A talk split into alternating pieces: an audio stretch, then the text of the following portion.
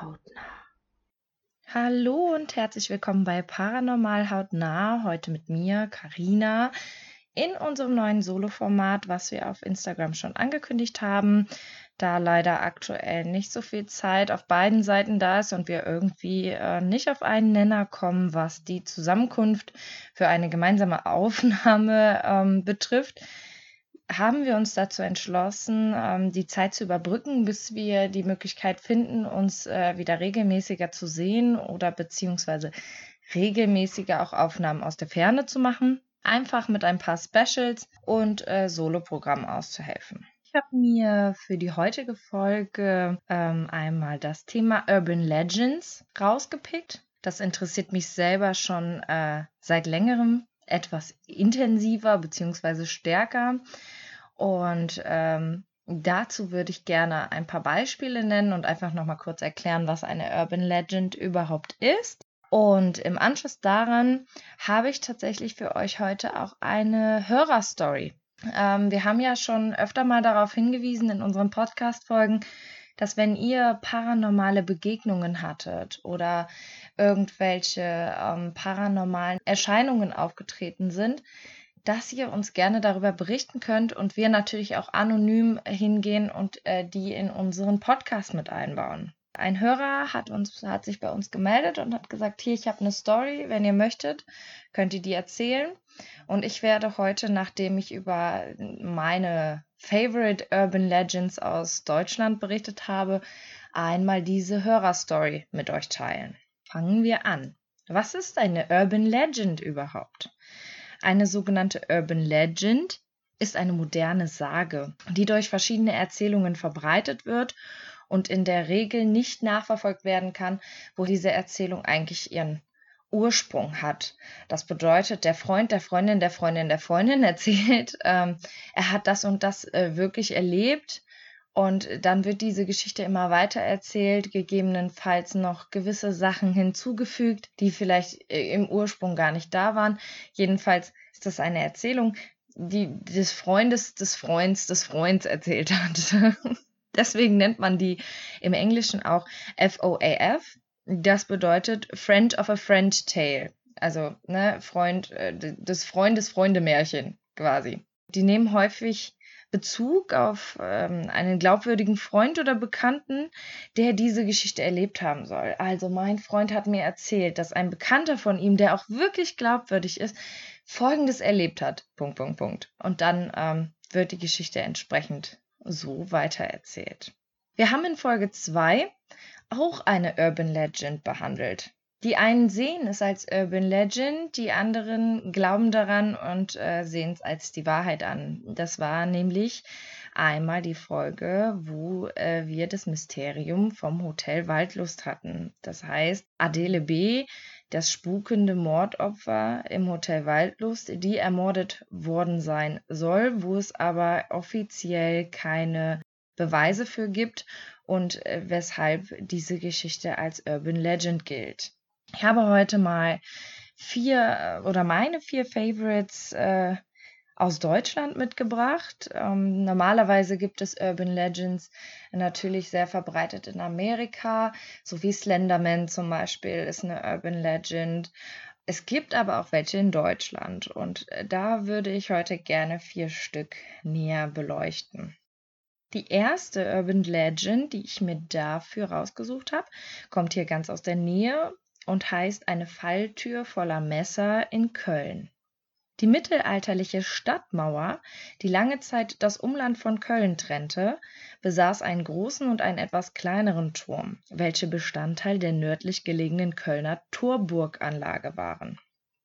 Nachdem der Wachturm Arg 1784 zerstört und der Kunibersturm 1891 abgerissen wurde, ist bis heute nur noch das Kunibers Türmchen, sprich der kleinste der Turmkonstruktion, erhalten. Die Legende besagt, dass verurteilte Straftäter in diesem Turm eingesperrt wurden und dort verhungern sollten. Das Einzige, was sie vor dem Tod hätte bewahren können, war ein Brot, das über ihnen an einem Seil aufgehängt wurde und welches sie nur durch einen Sprung erreichen konnten. Wagten sie dies jedoch, klappte unter ihnen plötzlich eine Falltür auf, die mit Messern bestückt war. Wenn sie nicht von diesen zerfleischt wurden, fanden sie ihren Tod im kalten Wasser des Rheins. Keiner konnte also lebend diesem Verlies entkommen. Das war die erste Urban Legend aus Köln. Könnt euch gerne Gedanken darüber machen, noch weiter informieren und uns auch gerne eine Nachricht schicken, was ihr davon haltet und äh, wie ihr so zu Urban Legend steht. Dann machen wir mal weiter mit der zweiten Urban Legend. Die mordende Mittagsfrau. Wenn du dich nach Mittag auf einem Feld herumtreibst, solltest du aufpassen und lieber schnell nach Hause gehen, bevor sie dich findet. Eine alte Frau mit Pferdefüßen und einem spitzen Sichel, bekannt als die Mittagsfrau. Die Mittagsfrau erscheint an heißen Tagen zur Mittagszeit, besonders zur Ernte, und verwirrt den Verstand der Menschen, lähmt ihnen die Glieder oder tötet sie, indem sie ihnen mit dem Sichel den Kopf abschneidet.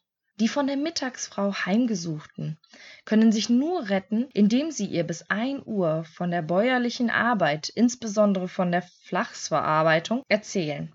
Nach Ablauf der Ruhestunde zwischen zwölf und eins verliert die Mittagsfrau ihre Macht und verschwindet. Diese Urban Legend rührt daher, also zumindest ähm, ist das die Vermutung, dass äh, Feldarbeiter auf dem Feld ähm, in der prallenden Sonne bei, ich weiß nicht, 30, 40 Grad zu wenig Wasser, ähm, der Halluzinationen oder Zusammenbrüche hatten, weil es einfach kreislaufmäßig nicht mehr funktioniert hat. Das sind so Theorien, wo, wo diese Urban Legend herkommt, dass denen eine, eine Frau erschienen ist und ähm, die eben so solche Fata Morgana oder, oder Halluzinationen hatten, weil sie einfach komplett dehydriert sind. Nummer 3. Der Irrweg ins Todesmoor. Irrlichter gehören im Volksglauben zu den Feuergeistern. Um die Irrlichter im Wald ranken sich viele Sagen und Legenden. Sie boten dem Volksglauben des Mittelalters beste Voraussetzungen für unheimliche Geschichten. Weit verbreitet war der Glaube, dass es bösartige Wesen seien, die den Menschen auf ihrem Weg abbrachten, um sie dann in den Tod zu schicken. Ein anderer Volksglauben besagt, dass es umherirrende Seelen von Selbstmördern, ermordeten, ungetauften Kindern und Grenzfrevlern seien. Es sind Menschen, die Grenzsteine verschieben, denn das war im Mittelalter eine schwere Straftat. Die ungetauften Kinder konnten gerettet werden, indem ihre Leichen unter der Dachtraufe der Kirche beerdigt werden und der Regen, der dort herabfiel, sie nachträglich taufte. So mussten sie nicht mehr als Irrlichter umherwandern. Ein Irrlicht wurde als ein Licht von böser Vorahnung gesehen, ein Licht, das Unglück verkündet. Wo ein Mensch verunglückt und zu Tode kommt, da sieht man vorher ein Irrlicht. Die Irrlichter sind auch bei uns zu Hause und machen es sich in Orten wie Nienburg oder im Längener Moor bequem. Sie schwingen ihre hellen Laternen umher und machen Hoffnung, es lebend aus dem Wald zu schaffen, sollte man sich verirrt haben. Doch folgt man ihnen Schritt für Schritt, führen sie ein tief ins Moor, wo man schließlich versinkt. Und damit komme ich auch schon zu der vierten und letzten Urban Legend, die ich äh, heute für euch rausgesucht habe. Der Geist der weißen Frau. Jakobe von Baden die Weiße Frau von Düsseldorf wird am 16. Januar 1558 geboren. Ihr Vater ist Markgraf Philibert von Baden, ihre Mutter Mechthild von Bayern. Als Jakobe sieben Jahre alt ist, stirbt ihre Mutter. Vier Jahre später fällt ihr Vater bei der Hugenottenschlacht von Moncontour. Ich hoffe, das war richtig ausgesprochen. Daraufhin wächst Jakobe am Hof ihres Onkels, Herzog Albrecht von Bayern in München auf. Obwohl ihr Vater konvertiert war, wird das Mädchen im katholischen Glauben erzogen. Sie verliebt sich in den Grafen Philipp von Manderscheid-Blankenheim zu Geroldstein. Aber der junge Mann, der von allen nur Hans genannt wird, ist keine angemessene Partie für die Prinzessin. So kommt es, dass ihr Onkel die junge Frau an den Düsseldorfer Hof verheiratet. In Düsseldorf herrscht Herzog Wilhelm V., genannt der Reiche, über das Land Kleve-Jülich-Berg, Mark und Ravensberg. Dieser suchte eine Frau für seinen Sohn Johann Wilhelm. Der Zweitgeborene soll aufgrund des Todes seines Bruders der nächste Herzog werden. Es machen sich jedoch schon früh Anzeichen einer geistigen Verwirrung bei dem jungen Fürsten bemerkbar. Die Hochzeit findet dennoch am 16. Juni 1585 statt und dauert acht Tage. Als Jakobes Schwiegervater 1592 stirbt, steht das Land vor dem Chaos. Johann Wilhelm dessen geistige Verwirrtheit immer deutlicher wird, kann das Land nicht regieren. Er steigert sich in Wahnideen, leidet unter schweren Depressionen, Tobsuchtsanfällen und Verfolgungswahn und muss immer wieder zu seiner und der Sicherheit seiner Umgebung weggeschlossen werden. Trost findet Jakobe in den Armen des jungen Amtsmannes Jakob von Ophofen und des Junkers von Hall. Als die Schwester Johann Wilhelms, Sibylle, davon erfährt, setzt sie alles daran, ihre Schwägerin des Ehebruchs zu überführen. Jakobe wird verhaftet und in einem Zimmer des Schlossturms eingesperrt. Ihr Mann selbst äußert den Wunsch, man möge seine Frau abschaffen. Und tatsächlich, am Morgen des 3. September 1597 findet man die Fürstin tot in dem Zimmer erdrosselt. Jakobes Umfeld bemüht sich erfolgreich, die Todesumstände zu vertuschen. Alles, was auf den augenscheinlichen Mord hinweist, wird vernichtet, der Mörder nie gefasst. Es gibt zwei Theorien zu der entsprechenden Frau in Weiß. Theorie Nummer 1. Im alten Schloss zu Angermund, der sogenannten Kellnerei, soll Jakobe immer wieder zu sehen sein. Von Kopf bis Fuß in weiße Gewänder gehüllt, trägt sie im Mund einen funkensprühenden Schlüsselbund. Immer wenn sie erscheint, soll etwas Besonderes geschehen. Mächtige Männer sterben, Kinder werden geboren, die Besonderes leisten werden, oder aber dem Land Berg stehen schwere Zeiten bevor. Theorie Nummer zwei. Aber vielleicht ist es gar nicht Jakobe, die im Schlossturm ihr Unwesen treibt. Ihre Schwägerin Sibylla heiratete nach dem Tod Jakobes im Alter von 44 Jahren 1601 ihren Cousin, den Markgrafen Karl von Burgau, und residierte mit ihm in Günzburg. Nachdem ihr Mann stirbt, unterhält die kinderlose Markgräfin einen feudalen Hofstaat und fördert großzügig lokale Musiker 1628 soll sie, von Gewissensbissen über die Ermordung ihrer Schwägerinnen gepeinigt, aus Verzweiflung vom Schloss direkt in den Rhein gesprungen sein. Seitdem ist sie verdammt, in den Räumen des alten Schlosses zu spuken. Jetzt habt ihr die Möglichkeit, euch für eine Theorie zu entscheiden, falls ihr daran glaubt. Falls ihr sagt, naja, theoretisch ist beides möglich, es ist eine Urban Legend, wer weiß, ob da überhaupt ein wahrer Kern drinsteckt. In der Regel sagt man immer, in einer Urban Legend steckt zumindest ein kleiner Funken Wahrheit. Ich persönlich glaube, es gibt mit Sicherheit Urban Legends, die frei erfunden sind, wo wirklich nicht, nicht mal ein Funken Wahrheit drinsteckt. Es gibt aber mit Sicherheit auch Urban Legends, in denen der Kern der Wahrheit schlummert. Kommen wir nun zum zweiten Teil und auf den freue ich mich besonders, weil ich immer sehr glücklich darüber bin, wenn Leute mir ihre Geschichte anvertrauen. Ich weiß selber, wie schwer das ist, über solche Dinge zu reden und ähm, dass da so ein bisschen die Befürchtung einhergeht, dass man ähm, vielleicht einfach als, als Spinner oder als, als ähm, bekloppt abgestempelt wird. Das wird bei uns nicht passieren, auf gar keinen Fall. Ich selber habe auch schon meine ein oder anderen Erfahrungen gemacht. Die ähm, werde ich mit Sicherheit auch in Zukunft mal in die ein oder andere Folge einfließen lassen, wenn sich das anbietet. Bisher hat es sich leider noch nicht angeboten. Bin aber trotzdem sehr erfreut, dass äh, die Leute mit uns ihre Erfahrungen teilen und würde euch jetzt gerne von einem Hörer berichten, der mit einer Freundin und äh, einem Kumpel zusammen ein Lost Place besucht hat, wo äh, merkwürdige Dinge passiert sind. Die drei haben sich im Winter auf den Weg gemacht. Ähm, zwei Stunden sind sie durch die Gegend gefahren, um äh, das Lost Place zu erreichen. Es wütete ein Schneesturm.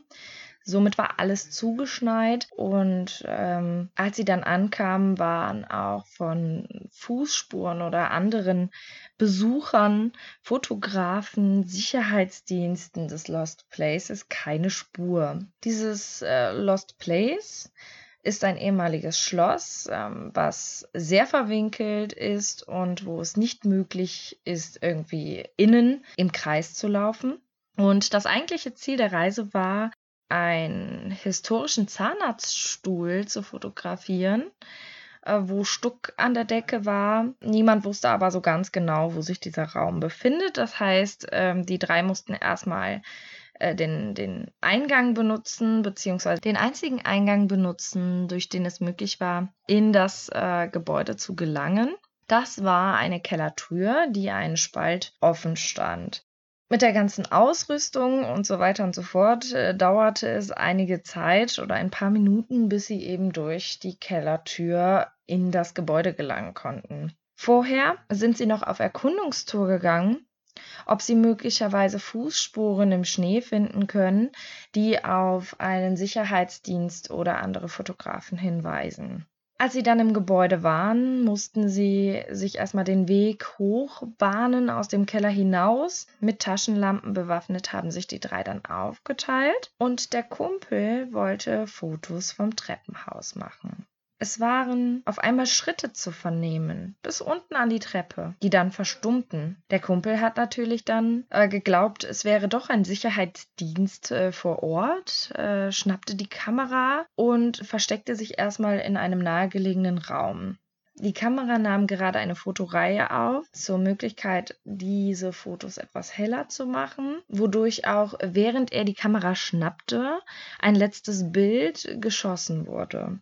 Dieses Bild erscheint auf dem ersten Blick als eine Lichtreflexion. Unser Hörer hat mir dieses Bild zur Verfügung gestellt. Ich habe es mir angeschaut. Was er aber dazu gesagt hat, ist, natürlich kann man ein solches Bild mit Lichtreflexion simulieren durch Sonnenstrahlen oder Taschenlampenlicht oder ähnliches. Es war aber zu dieser Zeit, als das Bild geschossen wurde, weder das eine noch das andere gegeben. Und auf dem Bild sieht es etwas etwa so aus, dass der Lichtstrahl die Treppe hochkommt und dann am Rand des Bildes verschwindet. Das heißt, ähm, der Lichtstrahl ist einfach auf dem kompletten Bild zu sehen. Wie schon gesagt, hat sich der Kumpel dann erstmal versteckt und geglaubt, äh, diese Schritte würden zu einem Sicherheitsdienst äh, gehören und war froh, dass sie ihn nicht entdeckt hatten. Im Anschluss kamen alle wieder zusammen Während der Kumpel und die Freundin sich unterhielten, wurden erneut Schritte vernommen von den beiden, die aus der Richtung kamen, wo der Kumpel ursprünglich hergekommen war. Die einzige Fluchtmöglichkeit, die es den dreien jetzt noch ermöglichte, vom Sicherheitsdienst zu fliehen, war die Treppe hoch auf den Dachboden zu nehmen. Dort vermuteten sie auch entsprechende Location des Zahnarztstuhls mit dem Stuck an der Decke Jedoch entpuppte sich der Dachboden als Falle. Sie waren also quasi dort oben gefangen. Sie hörten erneut Schritte, die bis unten vor die Tür gelangen und dann verstummten. Man hörte aber keine Schritte, die sich entfernten. Also irgendwie, dass jemand unten vor der Tür stünde und dann nach einer kurzen Prüfung, ob alles in Ordnung war oder sie sich nicht vielleicht verhört hatten, wieder verschwanden. Diese Schritte verstummten mit sofortiger Wirkung und waren danach auch nicht mehr zu hören. Nachdem sie 10 bis 15 Minuten auf dem Dachboden verharrten und äh, sich still verhielten, um zu lauschen, ob nicht vielleicht doch noch irgendwelche Schritte sich wegbewegten oder irgendwas zu hören war, entschieden sie sich, dass sie den Weg nach unten nehmen und sofort verschwinden sollten und auf das Foto verzichten, was sie ursprünglich machen wollten. Sie gingen dann runter und es war niemand da. Sie entschlossen sich, einen anderen Weg zu gehen, um das Gebäude zu verlassen. Und ähm, auf dem Weg nach draußen vernahmen sie Schritte. Und es wird berichtet, dass es sich angefühlt hat, als äh, würde sie gleich jemand im Nacken packen können. So laut waren die Schritte. Man hat aber nichts gesehen. Die Gänge waren lang und dunkel und waren deshalb auch nicht gut ersichtlich, so dass man nicht ausmachen konnte, ob dort irgendwer war und wenn ja, wer das war. Sie gingen also einen anderen Weg, äh, fanden dann aber ihren Weg in den Keller und konnten sich dann entsprechend durch diese enge Tür zwängen nach draußen. Und in dem Moment, wo sie draußen waren, fiel die komplette Anspannung ab. Sie überlegten sich dann noch einmal alle Möglichkeiten in Erwägung zu ziehen, einmal einen Rundgang, um das Objekt zu machen, um an den verschiedenen Eingangsmöglichkeiten, die jedoch alle vernagelt ähm, und verschlossen waren, zu schauen, ob nicht vielleicht doch andere Fußspuren da sind. Jedoch waren die einzigen Fußspuren, die sie feststellen konnten, ihre eigenen. Somit konnte niemand in dem Gebäude gewesen sein. Die haben natürlich auch verschiedene Theorien durchgespielt. Es könnte ein Obdachloser gewesen sein, der sich Zutritt verschafft hat.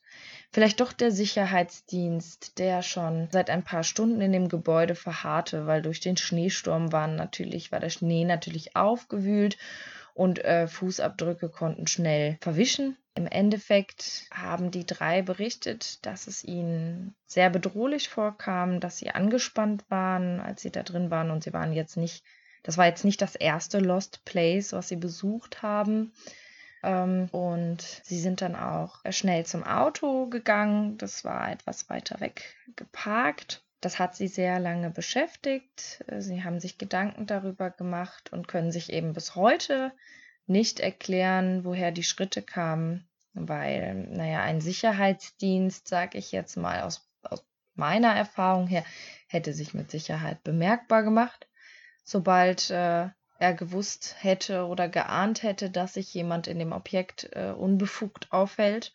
Ein Obdachloser, ja, ich weiß nicht, also bei, bei so großen Gebäuden, was, was früher einmal ein Schloss war, ist es schon sehr unwahrscheinlich, dass, dass ein Obdachloser irgendwie drei oder viermal zur selben Zeit am selben Ort ist, wie jemand, der einfach nur da rumschleicht und ein schönes Foto machen möchte.